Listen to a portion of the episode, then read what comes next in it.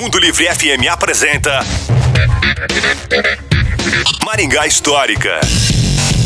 E aí pessoal, tudo bem? Aqui quem fala é o Miguel Fernando do Maringá Histórica.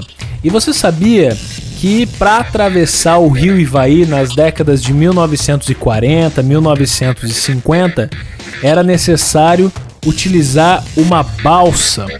Pois é, e o detalhe é que sobre essa balsa havia uma estrutura que era utilizada como lanchonete e bar, aonde as pessoas nesse pequeno percurso de travessia aproveitavam para tomar uma bebida, comer um salgado e apreciar a paisagem. Pois é, e no entorno dessa balsa, às margens do rio Ivaí, nós tivemos um pequeno vilarejo se formou para atender os viajantes que transitavam por essa área.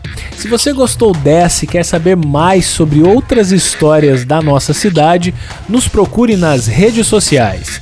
Maringá Histórica. A história em tudo que vemos. Este programa conta com o apoio da Unicesumar. Você ouviu Maringá Histórica com Miguel Fernando.